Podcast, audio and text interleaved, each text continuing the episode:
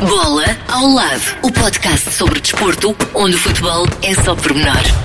Contraindicações, não recomendado a pessoas que levam a bola demasiado a sério. Olá, estamos de volta para mais um episódio, esta semana com novos campeões portugueses em destaque. Recebemos Júlio Ferreira, o vencedor dos europeus de Taekwondo de pesos olímpicos. O atleta do Sporting de Braga venceu na categoria menos 80 kg. Está já com foco no apuramento olímpico e se chegar a Tóquio promete lutar pelo ouro. Já vamos estar à conversa com o atleta português. Antes viajamos até aos Estados Unidos, onde há outro português em destaque. Pedro Santos venceu a Liga Norte-Americana de Futebol ao serviço do Columbus Crew. O jogador português falhou a final por estar infectado com Covid-19, mas uh, não tirou mérito na conquista deste título.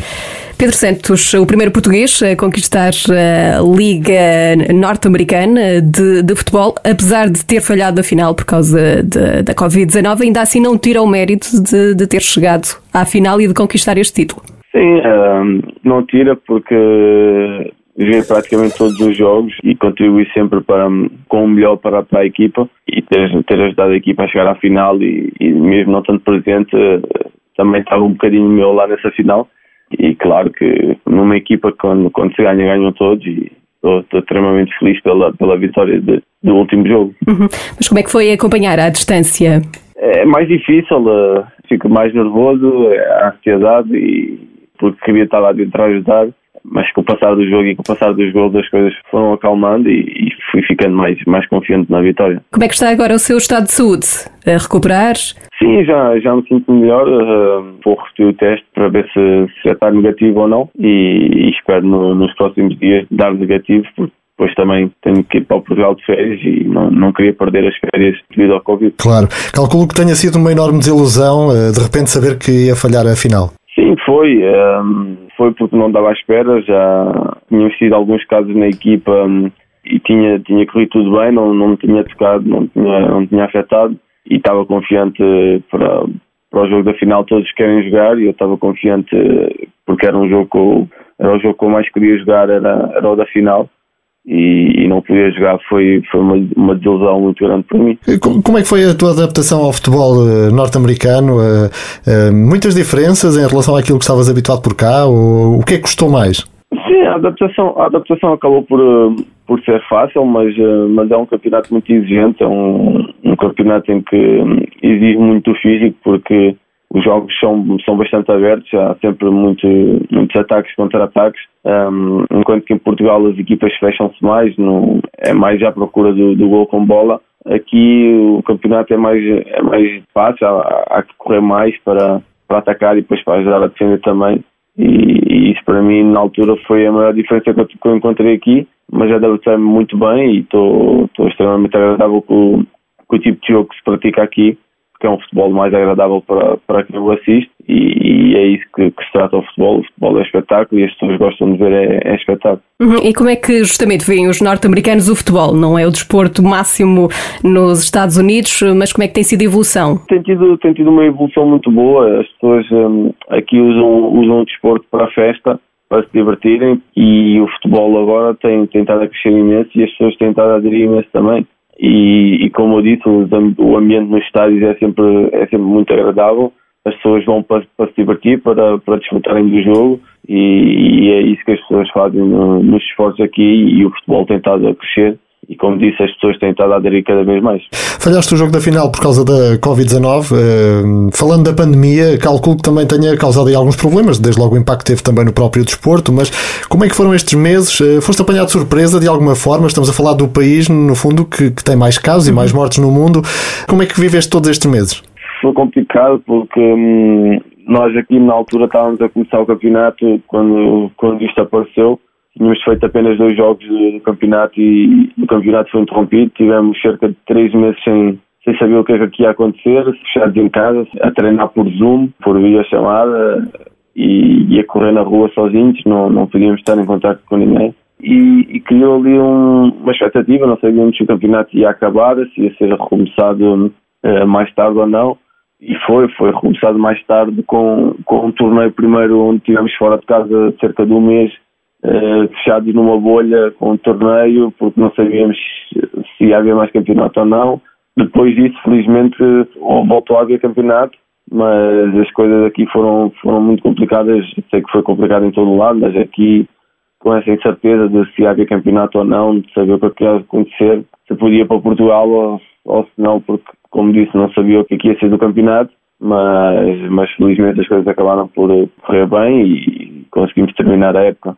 E o que é que se segue? Quais são os próximos objetivos? Tencionas ficar por aí, pelos Estados Unidos? Sim, eu, eu tinha mais um ano de opção, o meu contrato terminava agora em dezembro, mas um, o clube tinha mais um ano de opção e já, já falaram comigo. Próximo ano vou, vou estar por cá outra vez e depois no final da próxima época não sei logo se vê o que é que, o que, é que surgir e depois aí logo, logo ver o que, é que vai acontecer à minha carreira. Após a conquista do título, a própria Federação Portuguesa de Futebol já te endereçou também os parabéns e felicitações.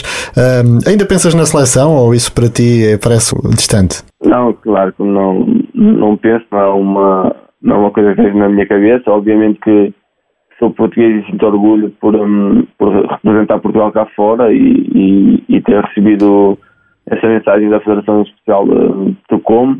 Um, mostra, mostra que seguem o, o, meu, o meu percurso, mas não, a seleção não é, não é algo que passa na minha cabeça, até porque temos uma seleção bastante jovem com jogadores de, de topo, por isso não, não é uma coisa que, que passa na minha cabeça. Mas quando olhas para trás, sentes que merecias oportunidades? Sim, sinto que, que poderia ter tido uma oportunidade, pelo menos para, para, para estar presente nos treinos, mas uh, não é uma mágoa que fique na, na minha carreira, não porque sei que é difícil. Temos, como eu disse, temos, temos excelentes jogadores eh, com, com muita qualidade, os mais novos e os mais velhos, e, e é, sempre, é sempre difícil representar a seleção. Mas, eh, como disse, gostava de ter representado, mas não é uma mágoa na, na, minha carreira. Mas olhando para a tua carreira, como é que tudo isto começou? Começaste no Casa Pia? Não, eu comecei, eu comecei num, num clube dos Olivais que se chama hum. quando era muito pequenino, Uh, depois daí fui para o Sporting, tive dois anos no Sporting, na, na formação do Sporting, até que depois eles uh, emprestaram-me ao Casa Pia e acabei por ficar oito anos no Casa Pia até aos séniores. Um, fiz a, a, formação praticamente toda no, no Casa Pia e até chegar aos séniores e depois daí dos séniores saí para, para o Leixões, onde tive dois anos também, antes de, de ingressar no Vitória de Setúbal, onde, onde me viria a estrear na Primeira Liga. Algum clube que guardes com especial carinho? Também o último que passaste foi o Sporting de Braga, mas imagino que tenhas um carinho especial por, eh, por todos eles, onde passaste. Felizmente tenho, tenho sempre um carinho muito grande pelos clubes e agradecimento também pelos clubes por onde, por onde passei, porque, porque sempre fui muito acarinhado tanto pelas pessoas como do clube como pelos adeptos e isso é sempre especial para um jogador. Obviamente que os que onde tive mais anos é normal sinto um carinho maior do que, do que os outros, mas todos têm, têm um carinho muito especial no meu coração. Eh, no Sporting de Braga, eh, calculo que terá sido a maior montra, vá lá. E deixa-me aproveitar também para focar os treinadores com quem trabalhaste ali, não é? Paulo Fonseca, Sérgio Conceição, uh, o próprio Abel, que agora está a brilhar também no Brasil, uh, deixa-me ver assim de cor, Jorge Simão, uh, e não sei se ainda apanhaste o Josualdo Ferreira. Sim, sim, ainda apanhei quando, quando fui para o Braga, era o Sr. Josualdo Ferreira ainda o treinador. Portanto, o que é que apanhaste de cada um deles? Me surpreende de alguma forma o trabalho que eles estão a fazer hoje em dia? Não, não, não me surpreende. Todos eles fizeram, fizeram muito bons trabalhos no, no Braga e, e, o, e o trabalho que, e o percurso que eles, que eles estão a ter eh, só mostra, só mostra que o que fizeram no Braga não foi, não foi por acaso, foi porque têm, têm capacidade para, para mais e, e já o tinham mostrado no Braga e, felizmente eu fico contente por eles que tenham, tenham conseguido estar a, a evoluir na carreira, ganharem títulos, estarem a treinar grandes clubes e uhum. então deixa, deixa feliz por eles. Imagino que também eh, continuas a acompanhar a carreira do, do, Sporting de Braga, quer no Campeonato Português, quer também nas competições europeias.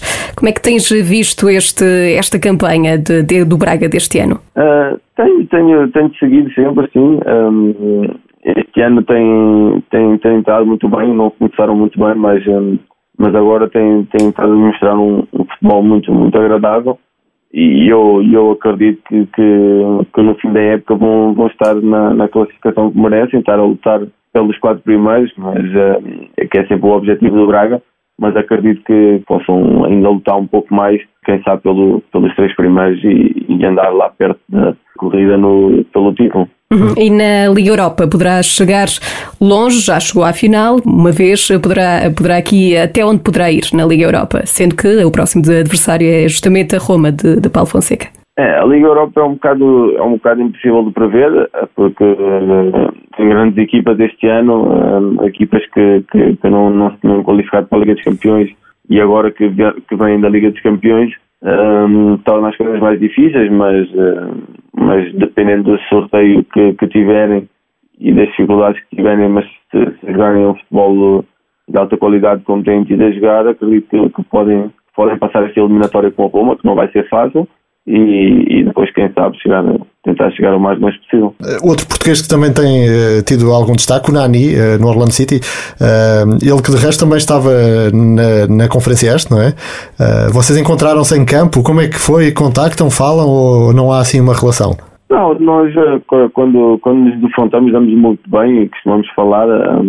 Enquanto tínhamos estado no, no torneio em Orlando, eles estavam no mesmo hotel que nós e encontrávamos de vez em quando por, pelo hotel e falávamos eh, sobre, sobre as equipas, mas assim de, de contacto por telefone isso não, não temos nenhum contacto, mas, eh, mas somos portugueses cá fora e sempre, sempre nos defrontamos. É, é uhum. sempre bom encontrar outro português do, do outro lado do campo e damos, damos todos muito bem aqui os portugueses. E isso significa também que há, há espaço para mais portugueses a jogar eh, na MLS? Ou o que é que dirias eh, eventualmente a, a colegas que pensem nos Estados Unidos como uma boa alternativa? Sim, já tenho, já tenho dito a amigos meus antes que, que se tivessem uma proposta dos Estados Unidos que não, não pensem duas vezes.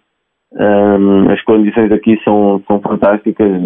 Todos os clubes aqui têm condições para os jogadores de, de clubes de topo na Europa e, e, a, liga, a liga é muito boa. O futebol, como já tinha dito, é um futebol agradável de se jogar uh, e acho que, que para a liga também era bom ter, ter jogadores portugueses porque nós jogadores portugueses temos, uh, temos muitas qualidades que encaixam aqui na, na liga e ficava tudo a ganhar, ficava a ganhar a liga e ficavam a ganhar os jogadores portugueses também. E tu sentes saudades do futebol europeu? Sim, sinto. Uh, claro que sinto, sinto, sinto saudades de, de jogar uma Liga Europa ou, ou competições europeias, mas também estou feliz aqui, sinto-me bem aqui e não penso em voltar para, para a Europa. Enquanto puder ficar por aqui, vou, ficarei por aqui. Em termos uh, pessoais, extra-futebol, uh, como é que foi essa adaptação a uma vida, a um país uh, diferente? foi fácil ou o que é que mais te custou e o que é que mais gostaste no, nos Estados Unidos? Acho que acabou por ser fácil. Um, felizmente as coisas correram bem, a minha família também adaptou-se bem à cidade, uh, os meus filhos adaptaram-se à escola, foi, foi extremamente fácil e acho que isso também é um, é um ponto-chave para, para a adaptação ao país. As pessoas aqui são, são bastante amáveis, uh, recebem toda a gente com carinho e, e, foi fácil e também tive a sorte de encontrar, uh, de encontrar uns portugueses aqui que, que não é fácil de encontrar portugueses aqui onde, onde eu estou mas tive a felicidade de encontrar um casal português em que me ajudou bastante na adaptação à, à, cidade, foram, foram me ajudando em tudo o que eu, que eu precisei e também sou grato por, por ter tido essa ajuda de, de portugueses que me ajudou ainda mais a adaptar aqui à cidade. E quando falas de Portugal, uh, qual é o conhecimento dos americanos sobre o nosso país? Os americanos, eles em si não conhecem, não conhecem muito, muito Portugal normalmente associam sempre Portugal a Espanha, uh, o que é estranho porque temos grandes comunidades portuguesas uh, por todos os Estados Unidos e eu tenho tido a felicidade de poder, de poder uh, viajar para quase todo o lado dos Estados Unidos e, e em quase todo o lado encontro comunidade portuguesa e, e, tenho, tenho recebido bastante carinho dos portugueses que estão cá por, por todos os Estados Unidos. Calculo que tenhas passado a andar um bocadinho mais de avião do que aqui, ou não? Sim, uh, Aqui as viagens são todas de, de avião, não há autocarro. Uh, para todo lado que vou é, é de avião e o avião aqui já, já passou a ser o, o, meio, o meio de transporte mais, mais usado pelas equipas aqui no, nos Estados Unidos. E a questão da, da política é uma coisa que mexe no dia a dia do clube ou passa completamente ao lado dos jogadores e da. Uh, acaba, acaba por, por afetar um bocado um bocado os desportos, tem-se tem -se, tem -se visto com, com isto do, do movimento Black Lives Matter, do racismo, em que, em que tem parado todo, todo o desporto, ou seja, as pessoas aqui quando, quando querem protestar usam, usam bastante o, o desporto porque é, é, é talvez a, onde a palavra passa, passa mais é, é, pelos desportos aqui. E mas assim a nível político mais interno assim não não é que aconteça grandes coisas, mas acaba por afetar sempre um pouco o desporto. E como é que tu eh, vês essa questão eh, do racismo? Há coisas que, que concordo, claro que temos que erradicar o racismo da, da nossa vida, do desporto, da, da, vida, da vida social. E, e, o desporto aqui teve, teve um impacto muito grande e, e acho que o movimento aqui foi, foi aceito uh, exemplarmente por todos os jogadores e claro que fico contente também por, por poder participar uh, a que o mundo mude e, e estar, a, estar a contribuir para isso deixa-me orgulhoso. Vamos concluir, estamos numa época de fim de ano, Natal, festas, enfim, ainda não se sabe bem como é que tudo isto vai acontecer, mas uh, qual é o sentimento nesta altura? Voltar a Portugal para matar saudades? Sim, já, já estou a contar as horas para voltar a Portugal.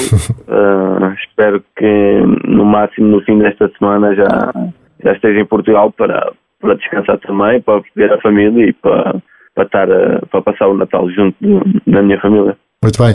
Pedro, foi um enorme gosto. Mais uma vez, parabéns pela conquista do campeonato e que tudo continue a correr bem aí desse lado.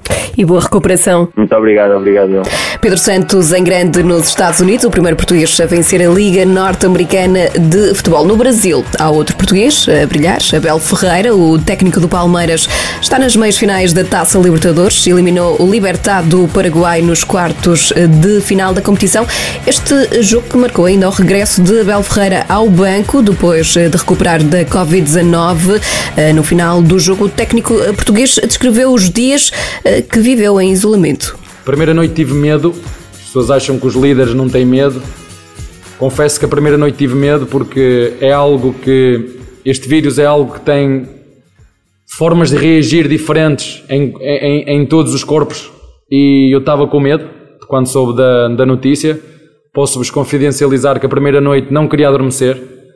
Andei ali a lutar contra o sono porque não queria adormecer porque estava com medo. Felizmente, a partir da segunda noite, tudo começou a estabilizar. Uh, uh, deixei de ter febre, comecei a estar normal. Até aos 10 dias, foram 10 dias muito tranquilos. Uh, toda, todas as pessoas do, do clube me ligavam a perguntar se era preciso alguma coisa, estive sempre acompanhado. Mesmo as pessoas do hotel foram super simpáticas comigo logicamente com a devida distância, porque ninguém podia entrar no quarto, era eu que fazia a faxina, era eu que fazia tudo, também era bom para passar o tempo. Felizmente e graças a Deus tudo, tudo correu bem. Abel Ferreira recuperado da Covid-19 e cada vez mais perto da final da Taça Libertadores, pode suceder a Jorge Jesus na conquista da competição sul-americana. Agora já venceu a Covid, ganhar a Libertadores é para meninos. No judo, há dois portugueses nomeados para os prémios da Federação Internacional de Judo. Jorge Fonseca, campeão mundial em menos 100 quilos, está na corrida ao prémio de melhor judoca masculino. Patrícia Sampaio, que compete em menos 78 quilos, está nomeada para o prémio Estrela em Ascensão da época 2019-2020. 2020. A votação decorre através do site da Federação Internacional de Judo até segunda-feira, dia 21 de dezembro. E agora a altura então para recebermos outro campeão português, Júlio Ferreira, conquistou medalha de ouro nos europeus de Taekwondo em pesos olímpicos. A prova decorreu na Bósnia e Catarina, o atleta do Sporting de Braga, consegue assim a segunda medalha em poucas semanas. Depois do, da prata eh, nos europeus de clubes, agora o ouro eh, nos europeus de Taekwondo em categorias olímpicas dias, eh, melhor era impossível. Uh, claro, uh, para duas provas que não pode para o, para o pré-olímpico vai ser em janeiro, uh, ter dois pódios e próximos ambos do ouro, um foi ouro, outro foi prata, é, é excelente. Quer dizer que o trabalho está a ser bem feito. Portanto, estás aqui no caminho certo para o apuramento olímpico. A, a ideia é essa. Depois o pré-olímpico é uma prova pronto, especial, tal como aos Jogos. Nesse dia todos os atletas estão normalmente acima do seu nível normal, com a concentração, foco ao máximo e uh, diga-se que coisas mais banais como se calhar frustração, frustrações durante os combates assim deixam de existir porque lutam até ao fim, uh, seja qual for o resultado. Uh, o apuramento está previsto para o final de janeiro, é isso? Nós recebemos um aviso da, da, da Organização Europeia de Taekwondo a dizer que a prova tinha sido adiada para, para maio ou seja, já tinha sido adiada de abril para finais deste ano, depois este finais deste ano Uh, sinceramente não sei muito bem qual era o problema. Ok, o problema era a pandemia, mas não sei qual era o problema que eles falaram na altura. Uh, mas depois adiaram outra vez para janeiro e agora voltaram a adiar para maio. Isso uh, dá mais tempo para a preparação ou aumenta a ansiedade? É bom ou mau esse adiamento? Sim, nós já estamos um bocado, de certa maneira, agora estamos um bocado habituados, né? já sabemos que os jogos passaram para o próximo ano. Uh, basicamente adiou-se um ano, tanto os Jogos Olímpicos como o pré-olímpico, né? tudo uh, ficou adiado um ano. O que dá para acontecer agora é, já tinha dito isto no, já há mais tempo atrás, uh, que não haveria agora desculpas para não treinar ou não evoluir aquilo que, que realmente era preciso. neste momento estava a ser, trabalho, estava a ser feito a, pensar, a pensar em janeiro, pronto, agora temos mais 5, 6 meses e uh, a conversa tem que ser a mesma, não é? Uh, ou seja, tem que se, a conversa, o que se tem de dizer é o mesmo, é? é que temos mais tempo para trabalhar e tem que se levar dessa maneira. Não, não podemos uh, entrar em frustrações, ansiedades por causa dos problemas que nós não conseguimos controlar. E obviamente que o objetivo é a qualificação uh, olímpica. A garantir-se essa qualificação olímpica, qual é o teu objetivo máximo nos Jogos? Uh, o meu objetivo máximo, uh, seja em qualquer prova, e claro que nos jogos uh, não vai ser diferente, será atingir o, o pódio, vencer o ouro, se possível, não é? mas tentar lutar o máximo pelo melhor resultado, tanto por mim como por toda a gente que me ajuda e também, principalmente pela modalidade que neste momento está, pronto, está um bocadinho estagnada, digamos assim. Fora os atletas que estão no projeto olímpico, o trabalho está a ser muito difícil por parte das outras equipas. Nós estamos a fazer um bom trabalho, eh, mas nós temos, eh, pronto, temos algum apoio eh, diferente por causa também dos resultados que obtivemos, claro que também é por mérito, mas pronto, uma modalidade em Portugal que tem estes atletas no topo merecia ter uma competição dentro de portas muito elevada. Eh, porque estamos aqui a falar de vários eh, atletas, não só o Júlio, também o Rui Bragança, que falámos com ele recentemente, eh, também a Joana. O Rui Bragança até falava há aqui umas semanas que numa verdadeira geração de ouro. Considera isso mesmo que estamos perante uma geração de ouro no Taekwondo? É, completamente. Eu o Rui viemos de uma, de uma associação cá do Norte que tinha clubes muito fortes e eh, nós treinávamos constantemente uns com os outros. Aliás, eu e o Rui até começamos em clubes, no mesmo clube, mas em cidades diferentes e tivemos muitos anos a treinar juntos e aprendemos muito com a gente que abriu as portas para perceber o que, é que era realmente este nível e eh, olhando para trás nós fomos realmente uma fomos a, a consequência de haver esse conhecimento e haver essa paixão pelo desporto e eh, basta ver pelos resultados que se, se não fôssemos a geração de ouro, ela ainda está para vir.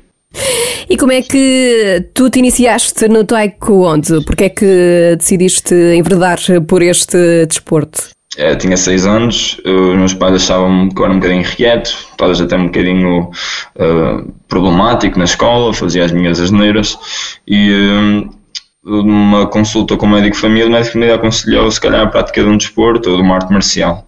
E mesmo próximo da minha casa havia um ginásio, o ginásio Cório, que por acaso era, era um dos clubes, um dos grandes clubes a nível nacional na altura uh, de taekwondo. E uh, a minha irmã andava nesse ginásio, eu decidi entrar e inicialmente até foi pronto, era uma parte mais técnica, não, era uma parte mais para ensinar os princípios e o saber estar, a disciplina às crianças e aos, e aos principiantes e que foi evoluindo e com o tempo entrei para a parte da competição que, pronto, completamente foi paixão à primeira vista. Porque aqui o Taekwondo ensina aqui valores eh, importantes, não é? Para o nosso crescimento. Ah, completamente. Eu, eu aconselho eh, essencialmente a quem, a quem um, pronto, alguém tem, tem a pensar para o seu filho, para as crianças realmente a perceberem-se dos momentos de saber estar, saber ter disciplina. Eles, eles rapidamente se apercebem que tanto dá para, tanto dá para brincar como dá para, para ter momentos de seriedade ou então momentos de concentração e foco naquilo que estão a fazer. E se tiver um bom treinador para uh, ensiná-los essas, essas competências e eles até por instinto, por uh, observação conseguem uh, se aperceber que ok, isto faz sentido, que isto realmente pronto, ajuda-me realmente a ter alguma concentração, a ter algum... A disciplina pronto, e foco, não é? Exato, exatamente, exato, exatamente. Além do taekwondo, o que é que fazes mais? Também estudas, não é? Exatamente, estou a acabar agora o curso de mestrado de grado em arquitetura na Universidade do Minho e vou apresentar a minha tese, esta, a minha tese, a minha dissertação esta semana. Portanto, uh, o, o que é que vamos ter no futuro? Um atleta taekwondo ou um arquiteto? a ideia é continuar com o taekwondo, até, até, ter, até dizer que pronto, não tenho mais forças ou então atingir o meu pico envolvendo experiência e capacidade física e não consigo ou passar deste nível ou realmente o meu nível começou a baixar e até lá não espero sinceramente seja assim tão, tão cedo eh, mas só o tempo dirá. E quanto à arquitetura, eh, vamos ver. Eh, eu acabo agora o, curso. existe uma, uma série de coisas que ainda tenho que fazer para, para entrar para a ordem, para, para começar um estágio, para começar a pensar o que quero fazer para o futuro, se quero trabalhar para alguém, se quero trabalhar por conta própria. Pronto, essas, essas questões vão, ainda vão ser alinhavadas, ainda não tenho isso bem, bem presente, estou a estão no processo de transição. Uhum. Sendo que é um equilíbrio difícil esse entre a arquitetura e também a competição. Como é que se faz todo esse equilíbrio entre estudar, neste caso, para já, e, e também competir? Um trabalho uh, da minha parte só, me, só requer uh, disciplina, neste caso, e, e vontade de, para ambos, ambas as, as temáticas, ambos os, tanto o desporto como a escola.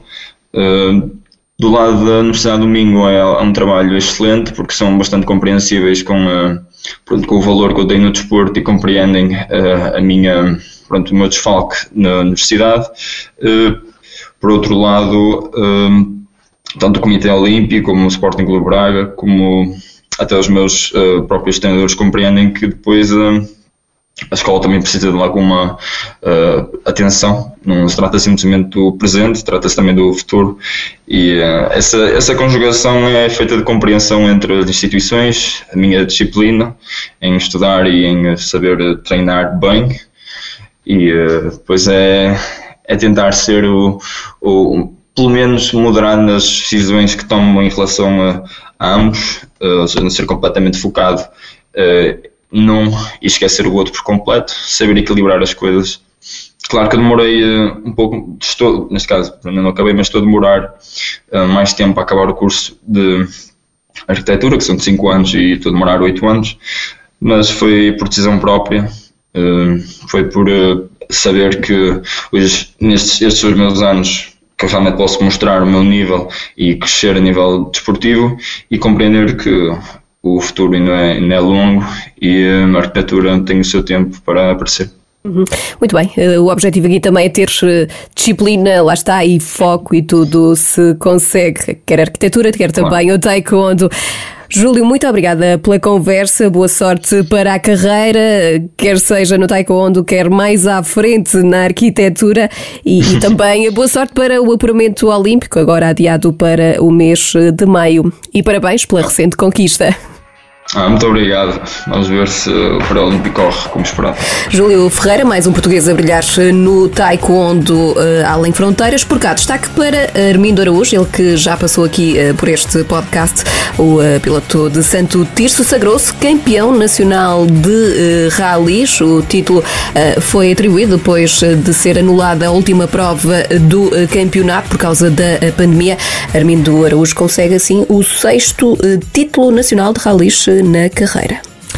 E nas duas rodas já é conhecido o plano de atividades da Federação Portuguesa de Ciclismo. Ao contrário do que é habitual, a volta ao Algarve vai ser este ano a primeira prova da temporada. Vai acontecer de 17 a 21 de fevereiro e mesmo antes da prova de abertura que vai realizar-se em março e que tradicionalmente abre a época. Já a volta a Portugal está marcada para a habitual primeira quinzena de agosto, isto fazendo fé de que tudo vai correr bem, não é? E que vamos resolver Exatamente. a pandemia. Entretanto, eh, está aí a vacina, vamos ver.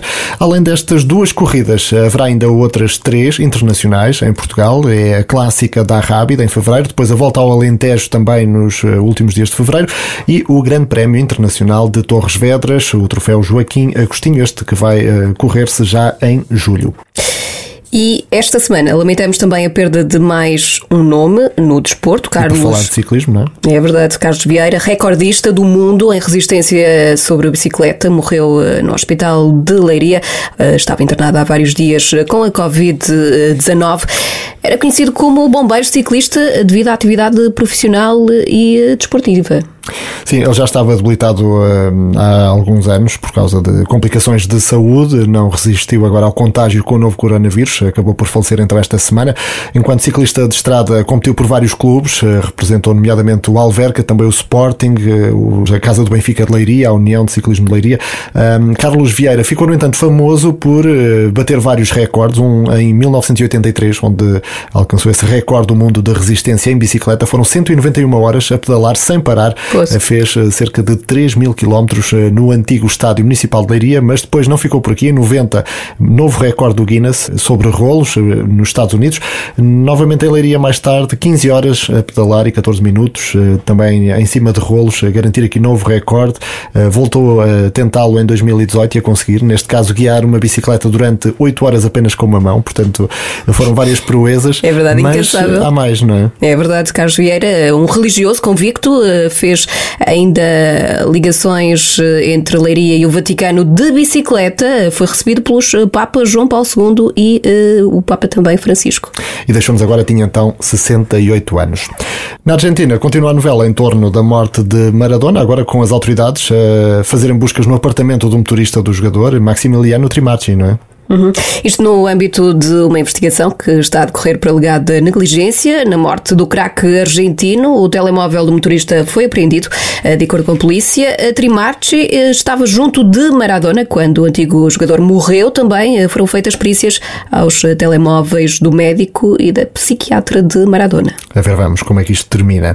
Vamos ainda dar um salto até à China, onde a Federação Chinesa de Futebol decidiu limitar os salários dos jogadores estrangeiros que atuam nos campeonatos nacionais um, o que me parece bem, e o valor não é assim tão. Não, não vai deixar os pobrezinhos, não é? Há uma, o teto máximo passa a ser de 3 milhões de euros anuais, isto antes de ser aplicada a taxa de imposto, o que pode baixar um bocadinho esse valor, mas ainda assim é uma medida que, à partida, pode afastar a chegada de grandes nomes da modalidade para o campeonato chinês, mas a Federação diz que um, esta política tem como objetivo conter as bolhas de investimento uh, no campeonato e, por outro lado, promover um desenvolvimento saudável e sustentável do futebol profissional. Eh, é a justificação dada na página da, da internet da Federação uhum. Chinesa. Uhum. É boa forma de promover a formação. Sim, e de dar mais lugar, eh, se calhar, aos jogadores chineses, em vez de estar a gastar milhões com eh, jogadores que vêm de fora, não é? muitas vezes já em final de carreira, mas que acabam por dar nome e visibilidade ao campeonato. Mas lá está, é o que a Federação sustenta, que se calhar o desenvolvimento sustentável do futebol acaba por ficar em causa. E basta olharmos um bocadinho para aqui, não é? Olhar para uhum. os clubes grandes investir e pagar muito a grandes jogadores, mas e depois, depois não se aproveita a, a prata da casa. E depois dispensamos os craques lá para fora, tudo em meia. E com isto, terminamos. Vamos começar a né? pensar nas rabanadas. É verdade. Ainda temos mais dois episódios até ao calma, final. Calma, calma. Antes das ah. rabanadas, nós vamos estar por aqui. Até para a semana. Até para a semana. Bola ao lado, o podcast sobre desporto, onde o futebol é só pormenor. Contraindicações, não recomendado a pessoas que levam a bola demasiado a sério.